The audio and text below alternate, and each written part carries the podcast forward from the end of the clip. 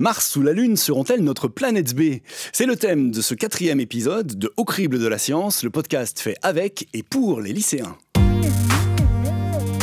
Si moi je serais prête à aller vivre euh, sur une autre planète et quitter la Terre, j'ai envie de dire à la fois oui et à la fois non. Il faut savoir si je peux m'adapter, mais en même temps, je pense que ça pourrait être bien aussi, que ce serait une bonne expérience, puis si ça peut faire avancer la science, il va bien falloir que quelqu'un finisse par se dévouer et dise j'y vais. Comment faire le tri entre les fantasmes et la réalité des programmes de recherche actuels sur l'exploration martienne? Quel est l'intérêt d'étudier la Lune et d'étudier Mars? Et surtout comment on les étudie sans pouvoir y mettre les pieds? Voilà le programme de ce nouvel épisode de Au crible de la science. Salut à toutes et à tous, salut Claire. Bonjour. Alors avant de décoller sur Mars, tu nous emmènes sur Terre dans le département du Tarn. Oui, au lycée Lascas de Lavore, c'est à une heure de Toulouse et j'y ai rencontré des élèves de seconde et on a donc parlé ensemble de l'exploration spatiale par l'homme et de ses raisons, un thème qui les inspire. Je pense que l'homme, il explore par curiosité surtout, parce qu'on a toujours été curieux, et, depuis toujours, depuis l'Antiquité, on le voit. Donc, et aujourd'hui, on a les moyens de faire tout ça. Il y a d'autres intérêts aussi, rien que pour avancer la science et connaître un peu mieux l'univers et tout ce qui nous entoure. Bah, L'intérêt des connaissances scientifiques beaucoup plus grandes, potentiellement des expériences à faire sur d'autres planètes, euh, en apprendre plus sur l'univers, puisque c'est ce que cherche l'homme, à en apprendre toujours plus. Et aussi, ben, quand on voit euh, l'état de la planète qui se dégrade, on se dit qu'il va falloir trouver une solution. Et je sais qu'en ce moment, la solution qui est la plus apparente, c'est qu'il euh, ben, va peut-être falloir euh, partir en fait. Peut-être dans le cas du réchauffement climatique, de la destruction de notre planète, le fait d'aller vivre autre part serait un bon avantage, mais ça serait beaucoup plus simple de sauver une planète qui est déjà existante, qui nous est déjà adaptée, qui est adaptée depuis qu'on est là plutôt que de s'adapter à une planète qui n'est pas faite pour nous. Ça peut être une issue de secours temporaire, le temps de régler peut-être le problème sur Terre, mais on est des humains, donc euh, je ne sais pas si on sera vraiment en capacité de vivre sur d'autres planètes. Mais en effet, aller y vivre euh, complètement, je pense que ce serait vraiment en dernier secours uniquement parce que la Terre n'est plus habitable du tout. Après, sinon, aller voir pendant des temps indéterminés sur certaines planètes pour apprendre plus, c'est possible aussi. En apprendre plus sur l'univers ou trouver une issue de secours pour discuter des motivations de l'exploration martienne et faire la part entre ce qui relève de la démarche scientifique et ce qui relève de l'imaginaire, nous accueillons deux invités sur ce plateau. Julien Granier, doctorant en chimie des matériaux à l'Institut Clément Ader à Albi. Bonjour Julien. Bonjour.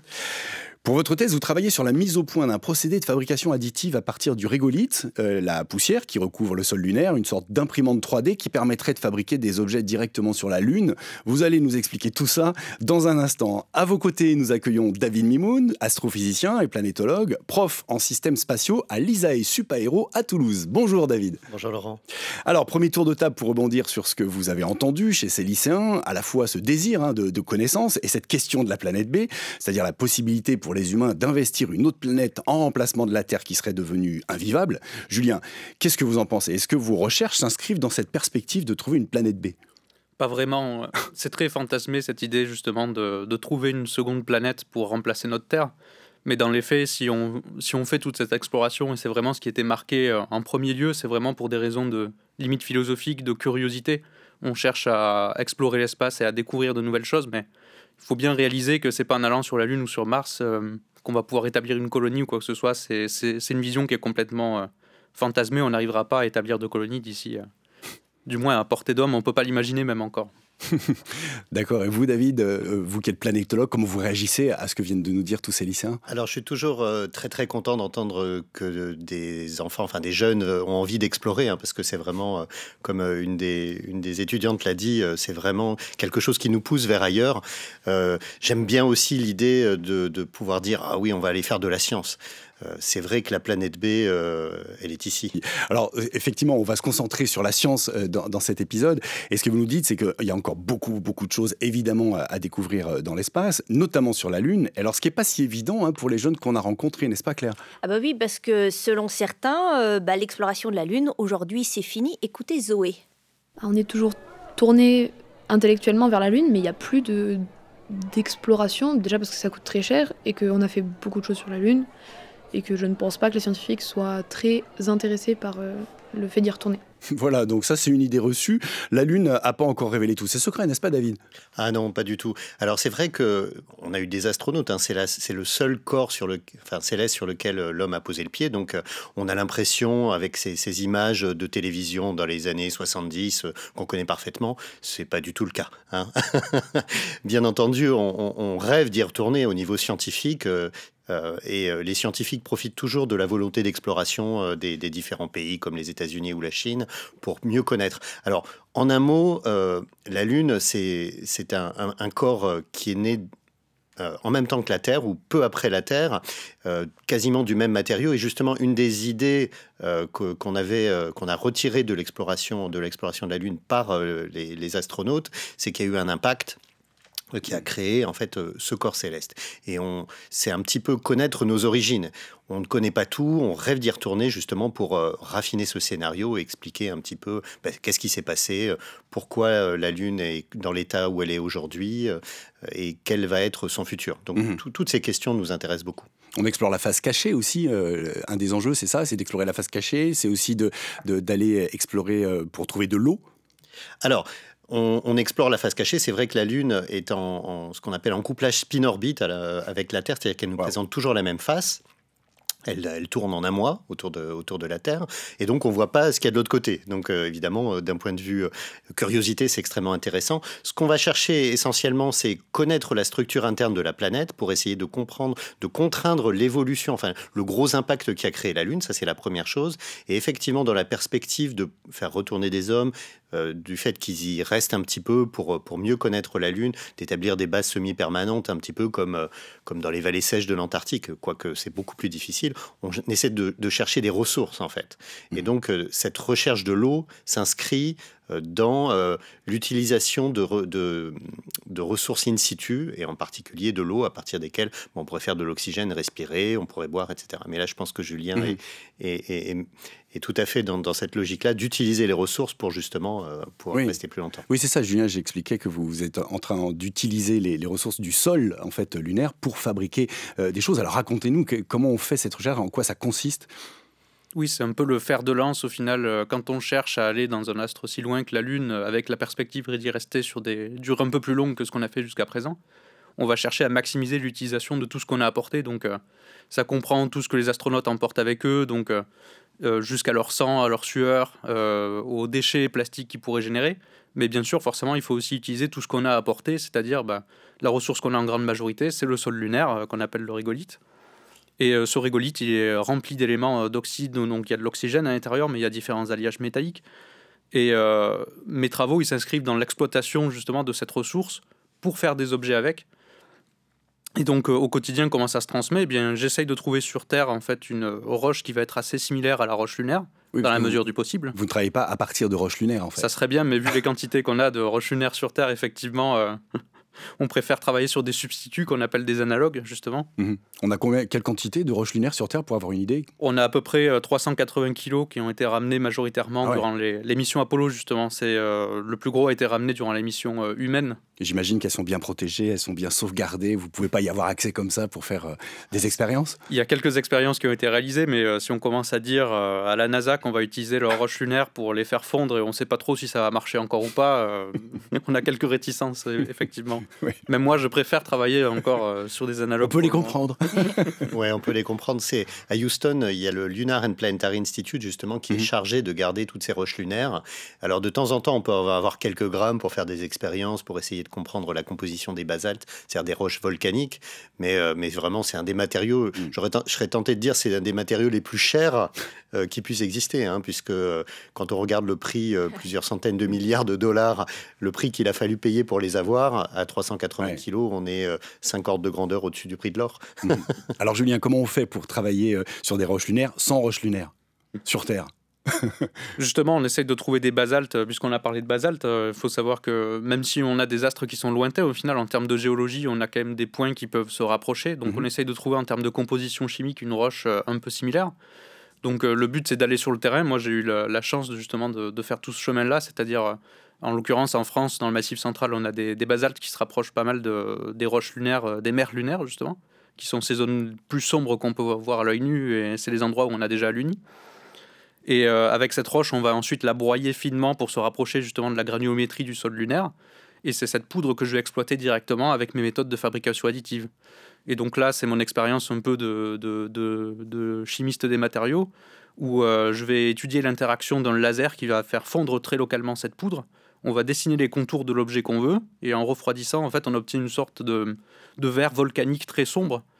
Et en rajoutant couche par couche notre poudre, en fait, et en refaisant euh, fondre cette poudre, on obtient au fur et à mesure notre objet en 3D. C'est ça, vous fabriquez en fait des, des, des objets euh, par couches successives. Exactement. Comme une imprimante 3D avec du plastique. Et ça, c'est dans l'optique, on va dire, de, de maximiser l'autonomie des, des, astronautes encore, puisque une fois qu'ils sont sur place, bah, s'ils cassent un objet, une clé à molette ou je ne sais quoi, euh, c'est délicat de dire bah, il nous manque un outil, euh, on aimerait bien se faire envoyer un objet depuis le sol. vu le temps et le coût que ça prend, c'est quand même plus simple de pouvoir leur donner une méthode directement sur place pour les créer. Typiquement, c'est ce type d'objet, des outils, des choses comme ça que vous, vous imaginez créer ou quel genre même de... C'est à plusieurs échelles en fait. Euh, il y a des travaux qui sont faits avec ma méthode, avec euh, justement ce Selective Laser Melting, donc cette, euh, cette fusion sélective par laser, on peut aller de l'ordre de, de l'habitat, puisque l'un des buts aussi quand même, c'est de créer eh une protection pour les, les, astronautes. Donc il y a toujours cette idée de, de faire assez d'épaisseur de, de régolithe. Donc faire des sortes d'iglous en fait qui protégeraient par exemple des radiations, puisque la Lune n'est pas aussi protégée des radiations que ce qu'on a sur Terre, voire pas du tout. Ça serait une monde géant 3D comme ça qui construirait l'habitat euh, Les projets en général, c'est plus des rovers qui sont euh, qui seraient autonomes avec euh, comment dire une petite pelleteuse à l'avant et en fait qui au fur et à mesure amènerait ce qu'il faut et passerait un laser par dessus. ça serait directement arrimé sur un bras d'un rover. rover. Et ça, c'est une application de la méthode spécifique moi, je travaille plus au niveau euh, fondamental sur euh, est-ce que la méthode peut fonctionner, comment est-ce qu'on peut optimiser les paramètres du laser pour que ça marche bien. Et ensuite, on peut l'utiliser dans différentes conditions, comme euh, pour construire des habitats ou se faire des outils en enceinte à l'intérieur, par exemple, de la base lunaire. Parce que la régolite, quand vous l'utilisez pour la fabrication, permettrait d'arrêter les, rayonnements ou de limiter les rayonnements spatiaux pour protéger les, les vivants dessous? C'est l'une des grosses contraintes, c'est que les radiations en général, ce qui les arrête, c'est plus l'élément de base est lourd et mieux il va arrêter. Donc idéalement sur Terre, on utilise souvent du plomb pour arrêter ces rayonnements, sauf que bon, mm. embarquer du plomb euh, dans des missions spatiales, c'est délicat puisque on essaye de garder au maximum la charge utile quand même. Et euh, donc le, le, régolithe arrête déjà bien le, rayonnement dans le sens où en général c'est proportionnel à l'épaisseur de, de, mur qu'on a ou de, de protection qu'on a aux radiations. Donc l'avantage du régolithe, c'est que vu qu'on en a déjà pas mal à proximité, le fait de faire une bonne épaisseur de régolithe déjà protège euh, efficacement des radiations. L'idéal étant déjà de, de creuser euh, un peu à l'intérieur du sol lunaire pour se faire l'habitation, puisque là, effectivement, on est au maximum protégé des radiations. Mmh. Et ce type de technique que vous développez pour euh, la Lune, ça pourrait être développé aussi, ça pourrait être utilisé sur d'autres planètes, sur Mars par exemple? Ah, Complètement, oui. Euh, dans cette même optique, je sais que c'est pas encore mon cas, mais euh, beaucoup de, labos qui travaillent sur des problématiques similaires utilisent aussi des, analogues de, de régolithes martiens pour justement construire ce, ce genre d'outils ou d'habitat. Donc c'est des méthodes qui sont transposables complètement à d'autres astres. Mhm. Alors euh, la Lune pourrait servir, si je comprends bien, aussi de base arrière à l'exploration, la, découverte euh, de Mars. Une exploration qui pourrait se révéler vite périlleuse, comme le film Seul sur Mars a pu nous en donner un aperçu. C'était en 2015, rappelez-vous, avec Matt Damon dans le rôle de l'astronaute naufragé, tout seul sur sa planète rouge. Je m'appelle Mark Watney et je suis toujours en vie, comme vous le voyez. J'ai aucun moyen de contacter la NASA ni mes coéquipiers. Quand bien même j'y arriverais, il faudrait 4 ans à une mission habitée pour me rejoindre. Et j'occupe un habitat conçu pour durer 31 jours. Donc, face à cette situation accablante, je n'ai pas le choix. Je vais devoir en chier de la science. Bon alors, d'abord les chiffres. Je dois cultiver de quoi me nourrir pendant 4 ans, ici, sur une planète où rien ne pousse. Et si je trouve pas le moyen de contacter la NASA, tout ça n'aura servi à rien. Alors bien sûr, nous sommes au cinéma, c'est un film catastrophe et les scénaristes en font des tonnes, mais les défis à relever pour aller vivre sur Mars sont gigantesques. Et oui, moi j'en ai discuté avec les lycéens que j'ai rencontrés à Lavore, eux sont bien conscients des difficultés pour, euh, pour vivre, pour survivre, j'ai envie de dire, sur Mars. Ils m'ont même donné des exemples assez concrets, même si finalement ils n'ont pas tout à fait les mêmes priorités. Écoutez. Ce n'est n'est pas du tout comme la Terre, il n'y a pas beaucoup d'atmosphère, elle est beaucoup radiée par les rayons, il n'y a pas beaucoup d'oxygène non plus. Donc il faudrait qu'on reste en combinaison constamment, ou alors il faudrait créer des bases dans lesquelles on pourrait respirer correctement, mais ce serait compliqué. Euh, les températures sont pas du tout les mêmes, il fait beaucoup plus froid sur Mars que sur Terre. Enfin, ce serait un mode de vie complètement différent, donc il faudrait euh, changer totalement euh, toutes nos habitudes en fait. Le, le grand défi pour s'installer sur Mars, ça va être peut-être la locomotion, je pense, parce que c'est quand même très différent de sur Terre, mais aussi la vie tout simplement. Enfin, ça va être compliqué de faire pousser des plantes, l'alimentation va être compliquée, le bétail aussi. Enfin, on va pas pouvoir manger de la viande là-bas. Les infrastructures également, les, les matières premières qu'on a sur Terre ne sont pas les mêmes là-bas.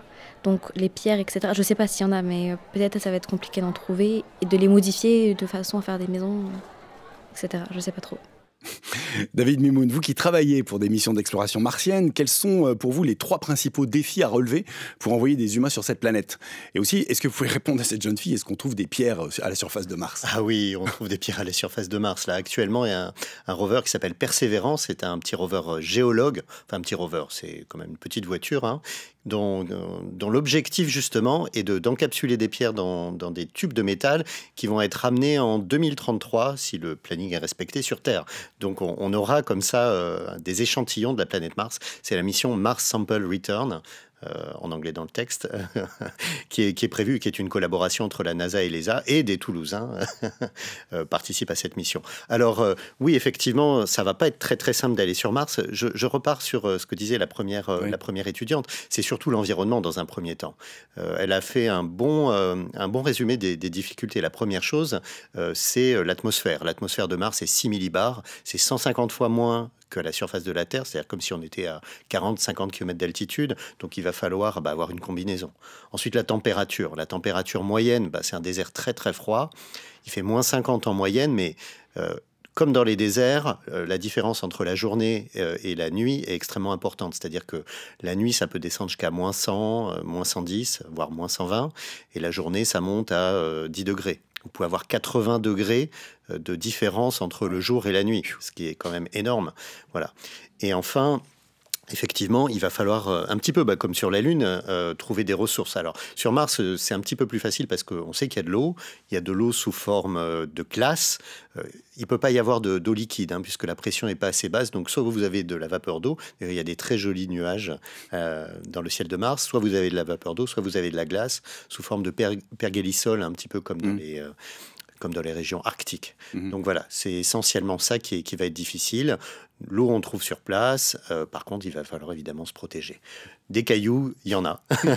on pourra un petit peu comme sur la Lune, euh, comme disait Julien tout à l'heure, probablement utiliser euh, un certain nombre de ressources in situ. Alors l'idée euh, est quand même peut-être un petit peu comme sur la Lune aussi de pouvoir utiliser, on va dire, des habitats naturels, des tunnels de lave pour euh, se protéger, ce qui nécessite un- quand même un petit peu moins de technologie, parce que bah, pour, fondre, euh, pour fondre du régolithe, c'est-à-dire de la, de la poussière martienne ou de la poussière lunaire, il faut beaucoup d'énergie.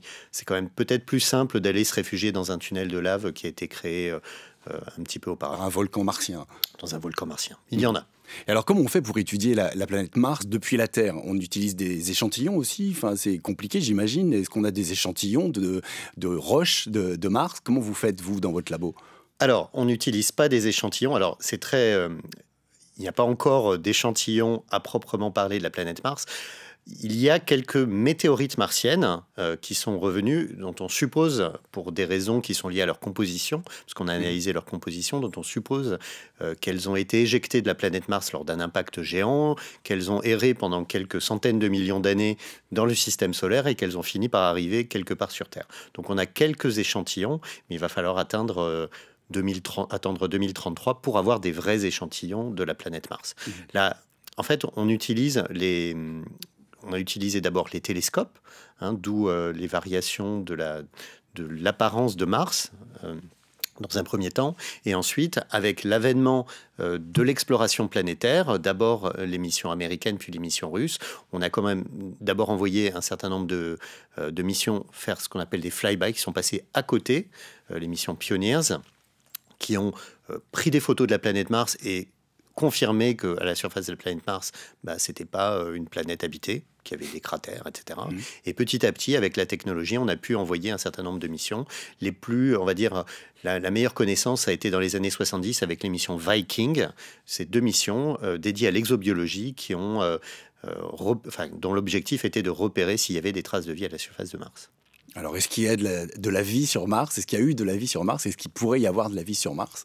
Grande question qu'on se pose tout le temps dès qu'on parle de Mars.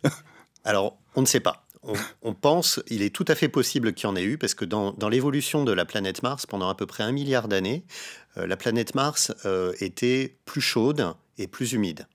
Euh, alors pour vous donner un, repère, la Terre ou Mars a 4 milliards et demi d'années à peu près, et donc pendant un milliard et demi d'années, les planètes ont évolué.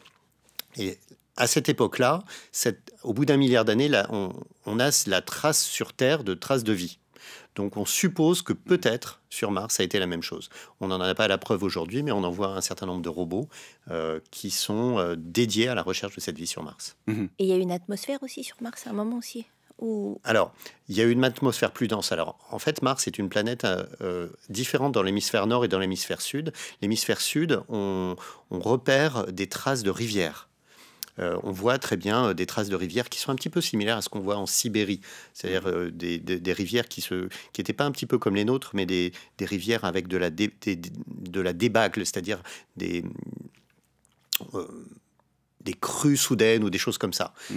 on, on, voit ce genre de choses. Donc il y a eu une époque où il y a pu avoir de l'eau qui a coulé à la surface de Mars. Oui alors justement, euh, vous, vous travaillez, vous parliez de robots qui explorent, euh, euh, de rovers qui explorent la, surface martienne. Vous, avez travaillé pour notamment des microphones, un microphone qui est installé sur un robot et qui enregistre des sons. Alors on va juste écouter, tendez bien l'oreille parce que c'est un son assez particulier. Et puis David, vous allez nous expliquer ce qu'on entend.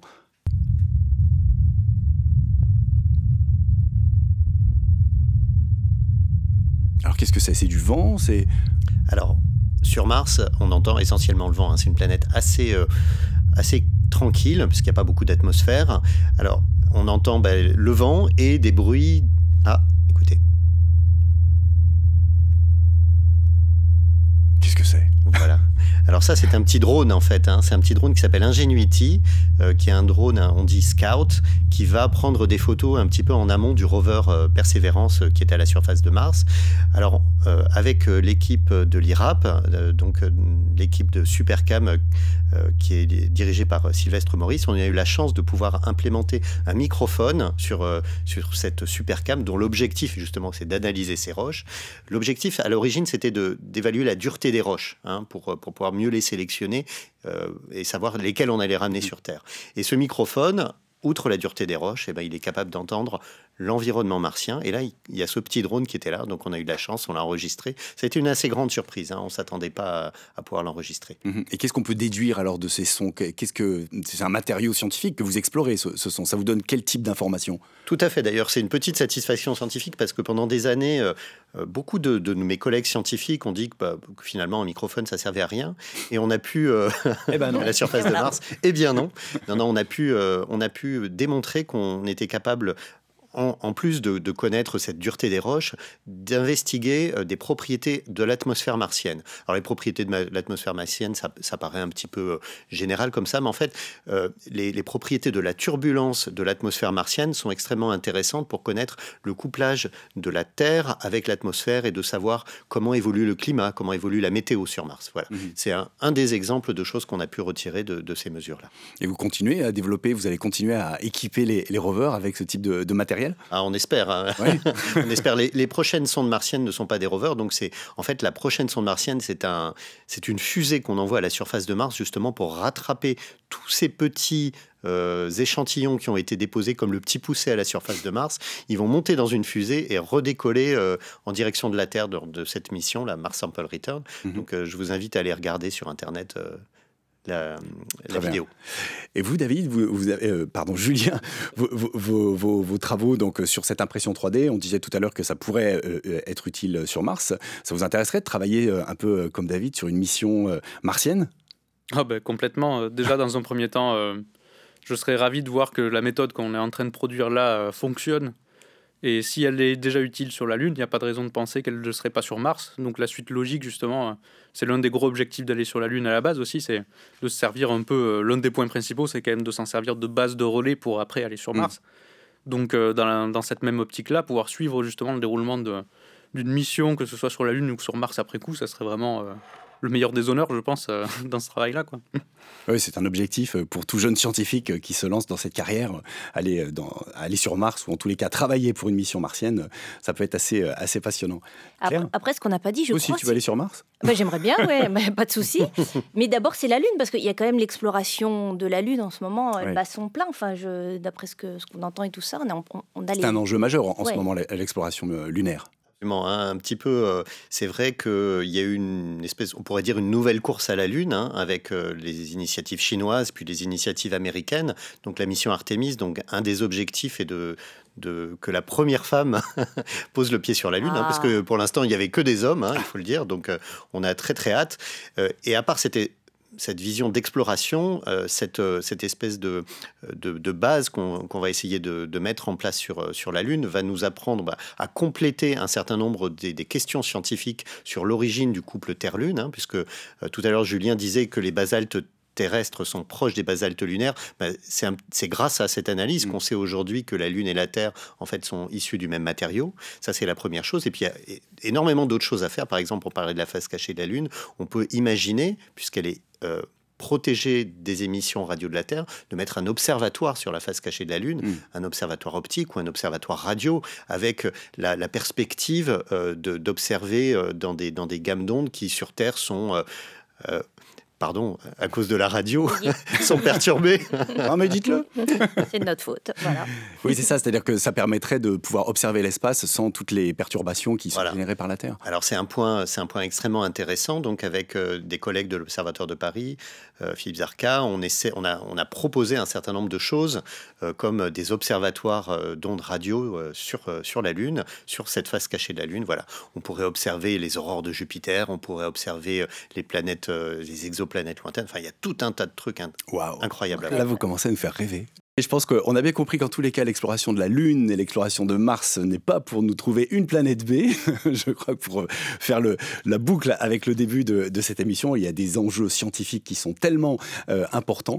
Euh, et en même temps, on, pourra aussi, on pourrait aussi discuter de la possibilité d'utiliser les technologies là, que vous développez sur, sur ces planètes pour peut-être fabriquer aussi sur Terre, tout simplement, à, partir de, de, moins de matériaux pour économiser euh, des matériaux de la, en utilisant la fabrication additive poursuit ces, discussions euh, assez passionnantes. Euh, quels conseils de lecture, de vidéos ou de sites web euh, avez-vous envie de recommander à nos jeunes auditeurs? C'est une tradition un peu dans, dans, cette émission. Julien, on commence par vous. Qu'est-ce que vous pourriez recommander? Je recommanderais une série qui est sur Apple TV, je crois, qui s'appelle For All Mankind. qui pour moi le juste dosage, on va dire, entre la narration, le côté fiction et justement les apports scientifiques puisque c'est une série sans en dire trop, euh, c'est une uchronie qui part du principe que les premiers à avoir mis les pieds sur la Lune, ce sont les Russes. Et donc du coup, la conquête spatiale ne se serait jamais arrêtée avec une concurrence euh, quasi perpétuelle entre la Russie et les États-Unis. Donc ça, c'est le postulat de base et ça laisse place, on va dire, à plein de développements technologiques euh, que soit on a eu plus tard, soit qu'on n'a pas encore. Et je trouve ça vraiment fascinant parce qu'on est vraiment dans le, la science-fiction, mais ce qu'on appelle la hard science fiction, donc très proche de, de ce qui mm. se passe actuellement quand même. Mm. C'est comme si on. C'est les histoires qui commencent par et si. Hein Exactement. Donc c'est une, une uchronie. Et vous, David? Ah, je, je vais, enfin, je vais recommander le livre qui m'a fait devenir ce que je suis, c'est-à-dire c'est Cosmos de Carl Sagan. Donc c'est un livre qui a été écrit dans les années 70. Carl Sagan était un scientifique américain, un vulgarisateur. Donc il y a le livre original qu'on peut retrouver, je pense, euh, qu'on peut retrouver euh, sur, sur, dans les bonnes librairies. Mais il y a également la série euh, vidéo euh, sur toutes les bonnes plateformes euh, de, de, vidéo à la demande. une série récente qui a été mise à jour, donc Cosmos de Carl Sagan, c'est vraiment ma recommandation ultime. Très bien. Et puis moi, j'ajoute aussi un détour par la Cité de l'Espace à Toulouse, où vous pouvez découvrir l'expo Lune, épisode 2. On y retourne, justement. On en parlait dans un décor immersif plutôt très réussi. Alors si vous n'avez pas eu le temps de noter toutes ces références, pas de panique, vous pourrez les retrouver sur le site Explorer de l'Université de Toulouse et sur le site web Quai des Savoirs. Merci à vous deux, Julien Granier et David Mimoun, pour votre participation. Merci aux classes de seconde du lycée Lascaz à Lavore et à leur prof de SVT, Fabrice Tavera. Merci à vous qui nous écoutez pour vos commentaires, vos réactions, vos questions sur les réseaux sociaux du média Explorer de l'Université de Toulouse. Au crible de la science, un podcast présenté par Claire Burguin et Laurent Chiquano, préparé par Clara Moller et Charlène Rivière, réalisation Arnaud Maisonneuve et à la prise de son Thomas Goisé. Merci au ministère de la Culture, au rectorat de l'Académie de Toulouse, à l'IRES, au Clémy et à Campus FM pour leur soutien. Au Crible de la Science, une coproduction Explorer Université de Toulouse et du Quai des Savoirs. À la prochaine fois et je compte sur vous, restez critiques.